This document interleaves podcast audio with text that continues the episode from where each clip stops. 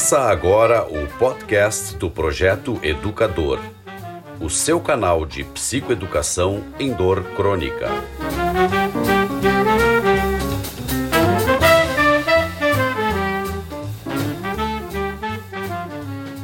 Bem-vindos a mais um podcast do Projeto Educador. Meu nome é João Riso, eu sou médico anestesiologista especialista em dor, sou responsável técnico pelo projeto, e aqui comigo hoje um colega muito especial, também uh, idealizador desse projeto, participante ativo, Dr. Luciano Machado de Oliveira, que também é anestesiologista, especialista em dor, e vem falar para nós de um assunto que ele está realmente embarcado, que é dor pélvica e endometriose. E as relações todas que a gente tem, tanto de prevalência, diagnóstico, o que, que tem de tratamento, porque o Luciano está fazendo o doutorado dele nessa área, então ele tem algumas coisas para nos colocar esse respeito. Bem-vindo ao nosso áudio, ao nosso podcast, Luciano Machado de Oliveira. Obrigado, doutor João. Vamos conversar sim, vamos debater algumas coisas e informar algumas outras coisas a respeito dessa síndrome que a gente chama de dor pélvica crônica, em mulheres definida como uma dor pélvica, então, com pelo menos seis meses de duração. Ela pode ser intermitente ou constante, ela não tem um padrão, ela não ocorre também exclusivamente na menstruação, nem nas relações relações sexuais e nem durante o período de gravidez, de gestação. A etiologia normalmente desses quadros de dor pélvica em mulheres, ele é bastante complexo, né? Usualmente a gente Uh, tem uma interação de sistemas gastrointestinal, urinário, ginecológico, os músculos da região, parte neurológica, a parte endocrinológica, o metabolismo hormonal de algumas mulheres e também uma parte importante que é a parte psíquica, psicológica ou afetiva ou emocional. Então existem estudos relacionando essas áreas todas. Como o nosso papo hoje aqui vai enfocar muito mais em endometriose, o que é endometriose para as pessoas entenderem então?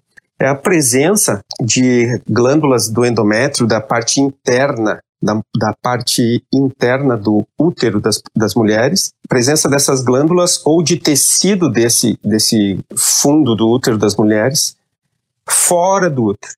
Ou seja, ele vai sair do útero com algumas teorias de menstruação retrógrada, outras teorias de neoformação, mas isso é um detalhe assim pequeno perto do tema que a gente vai abordar.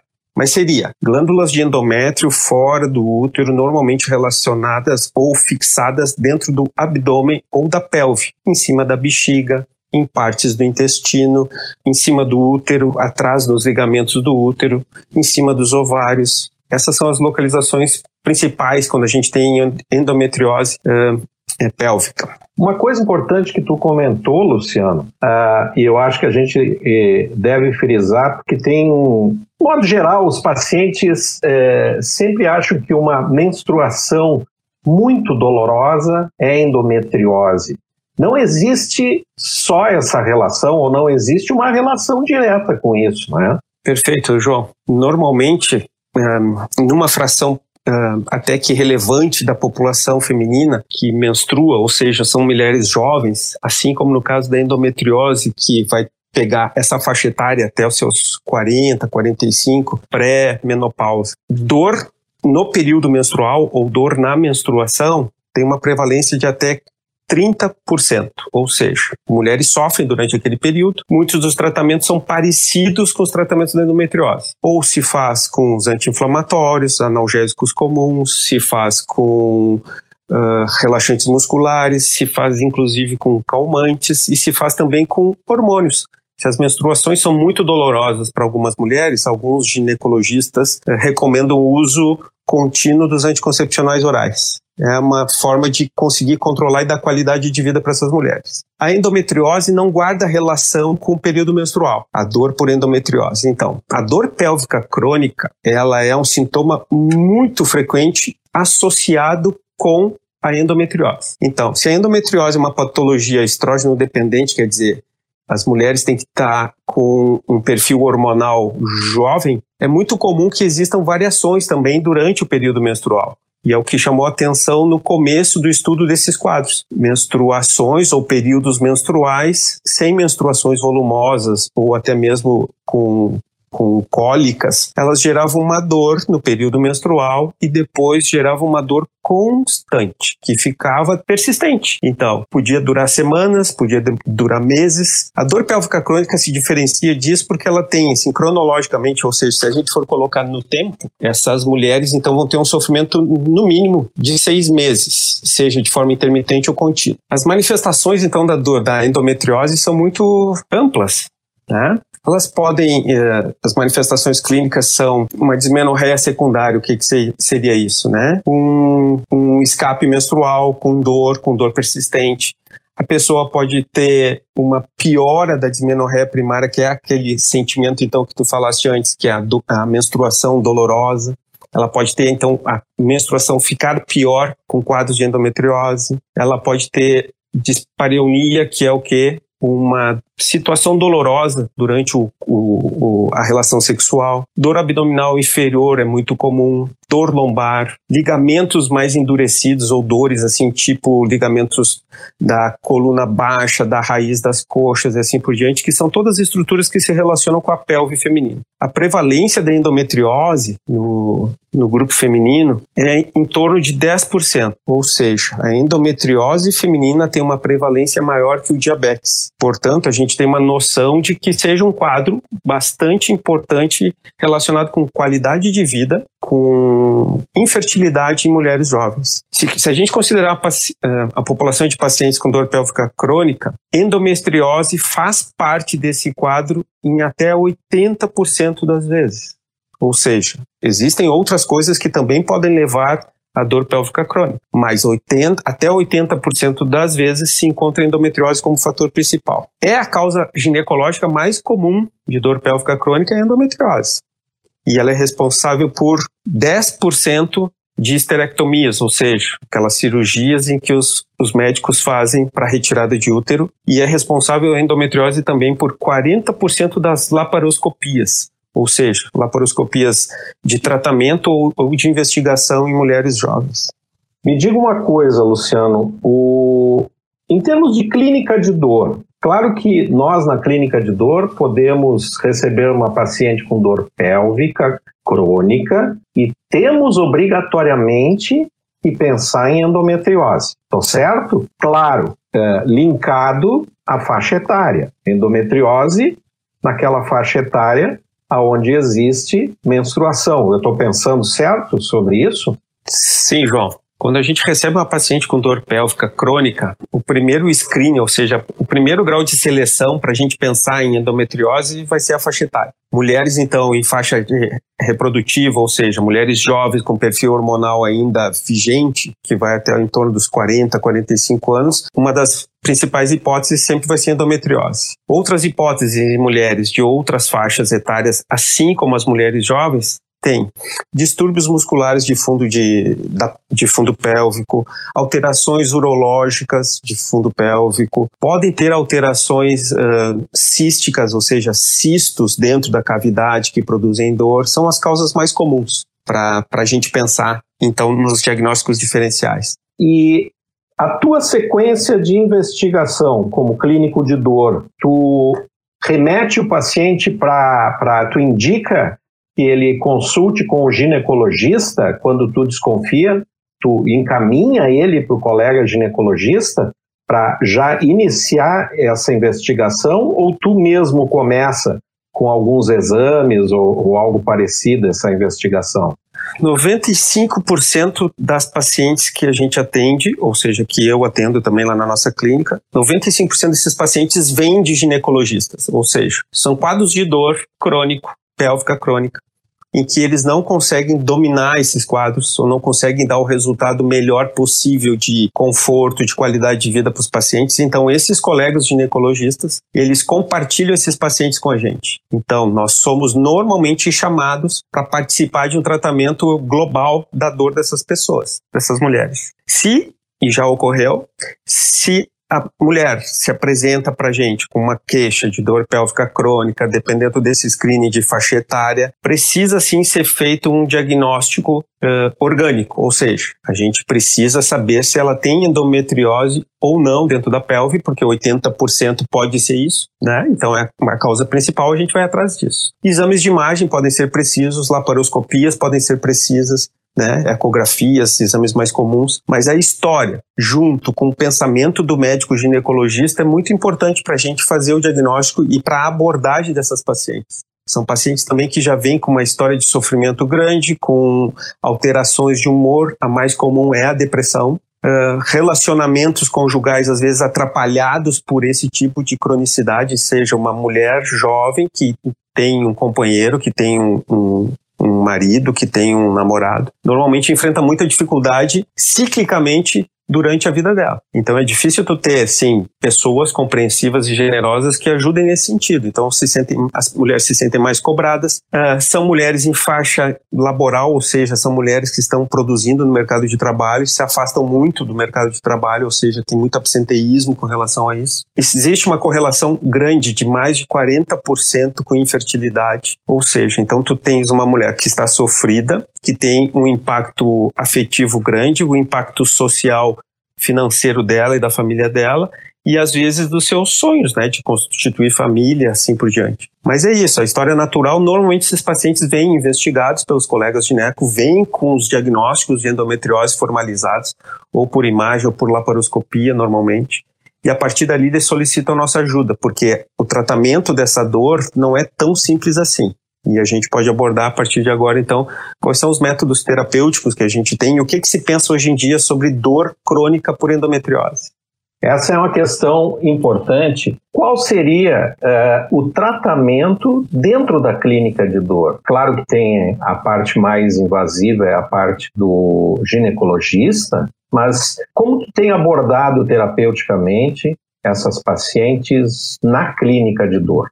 Uma coisa importante que esse estudo já começou há bastante tempo atrás, na época do mestrado, inclusive. Em 2005, foi feita uma descoberta por um grupo que esses implantes de endométrio, ou seja, esses brotamentos de endométrio lá dentro da cavidade abdominal e pélvica, eles se implantam então nas paredes dos, do intestino, nas paredes da bexiga, nas paredes do próprio útero, em cima dos ovários, no assoalho da pelve toda muscular. Esses, esses tecidos de endometriose fora do útero, eles tinham expressão de tecido neurológico.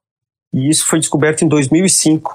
Foi publicado em 2005 e foi bem na época que eu acabei um mestrado que era sobre qualidade de vida em dor pélvica e endometriose. Bom, a partir dali, então, alguns grupos no mundo todo começaram a perceber que os tratamentos convencionais da endometriose, quais são? Como ela é uma doença hormônio dependente, o primeiro tratamento que os ginecologistas fazem é o tratamento hormonal seja com análogo de GNRH, que é um tipo de hormônio, ou com mais comumente com análogos de progesterona, ou seja, usam progesterona para fazer um bloqueio do estrógeno e aí a partir disso não tem uma expressão inflamatória, então, ou seja, aqueles brotos de endometriose ficarem não funcionantes ou não causarem mais prejuízo inflamatório lá dentro da cavidade. Um outro tipo de tratamento que eles costumam uh, realizar o uso de anti-inflamatórios, porque a gente tem uma reação inflamatória muitas vezes nesses tecidos.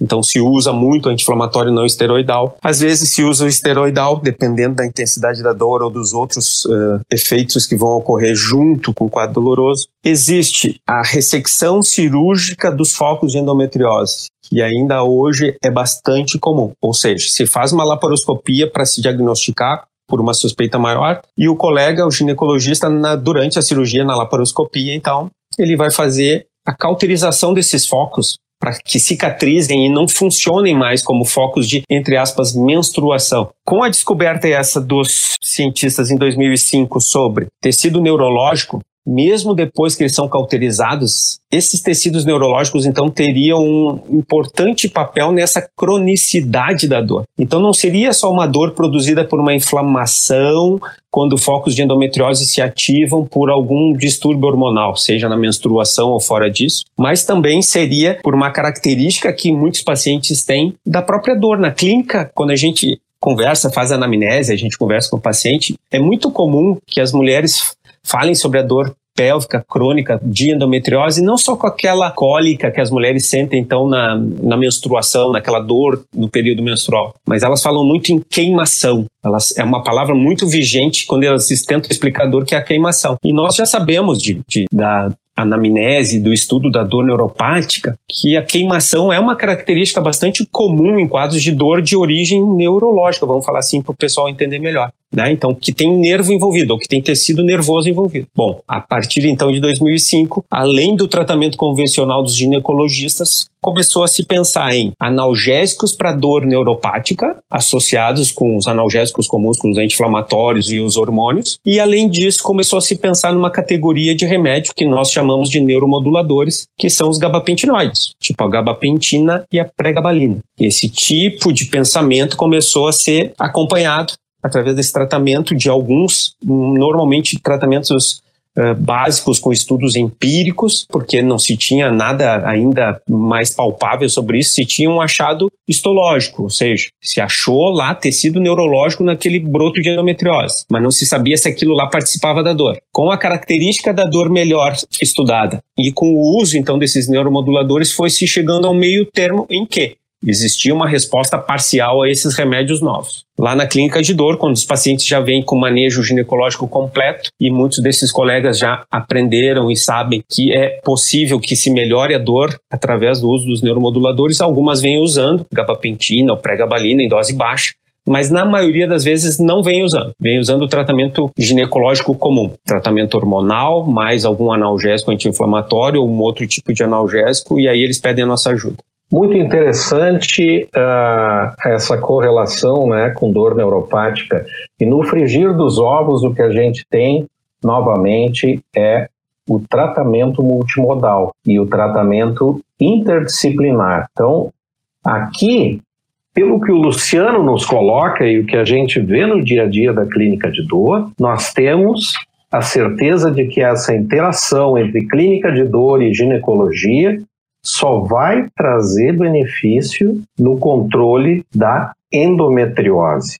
Ela não é simplesmente uma patologia isolada, hormonal ou um distúrbio do endométrio. Ela tem todos os aspectos neuropáticos e todos os aspectos psíquicos que têm que ser abordados em cima disso. Então, nós temos a obrigatoriedade de trabalhar interdisciplinarmente. João, assim, só para uh, contextualizar melhor, quando se revisou uma série de artigos sobre o tratamento de dor pélvica crônica por endometriose nos últimos 20 anos, o que, que se achou de mais importante?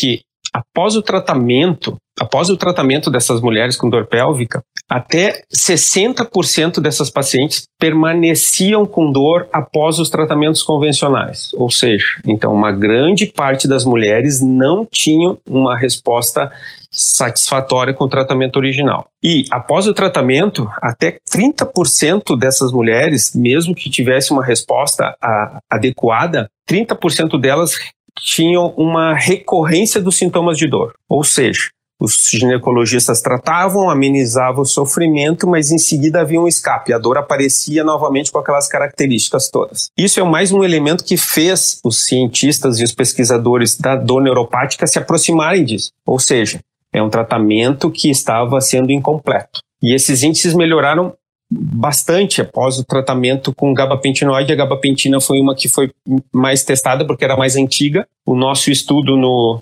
junto da Universidade Federal do Rio Grande do Sul é com um medicamento pré-gabalina. Tudo nos indica que nós vamos ter é, resultados parecidos ou melhores do que foram os resultados com a gabapentina, que melhoraram a qualidade do controle da dor, ou seja, mulheres não ficaram totalmente assintomáticas 100% mas melhoraram em até 75, 80% com os tratamentos originais da ginecologia, ou seja, houve um ganho importante com relação à qualidade de vida, ao controle do sintoma. Muitos dos colegas que trabalham comigo são da área da reprodução humana, da infertilidade.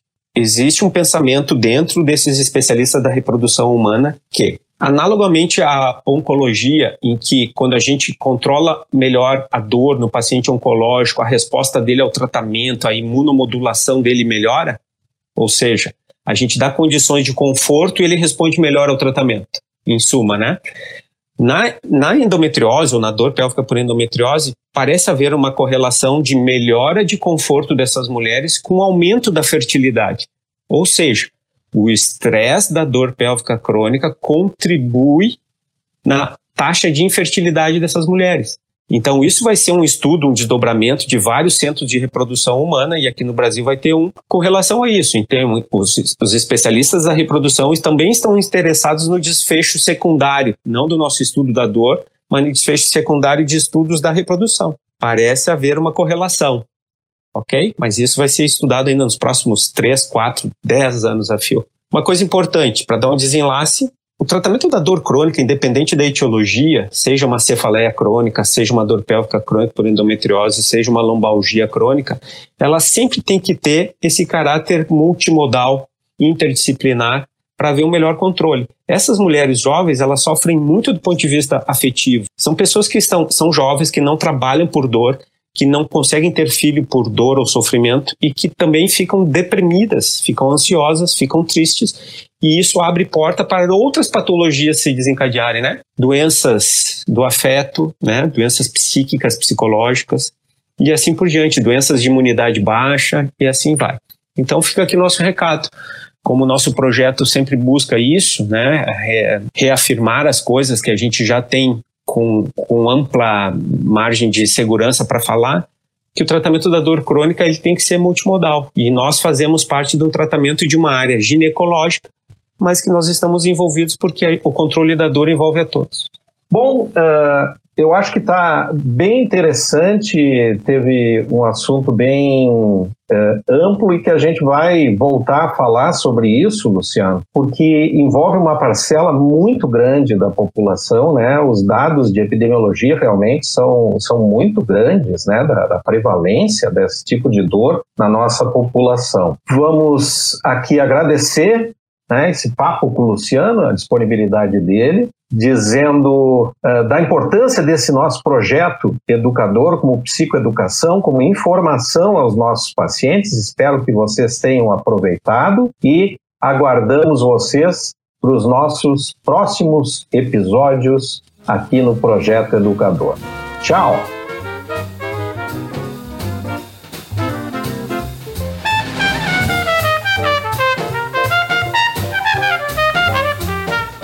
Você ouviu o podcast do Projeto Educador. Acesse o nosso site e conheça a nossa plataforma educativa www.projetoeducador.com.br.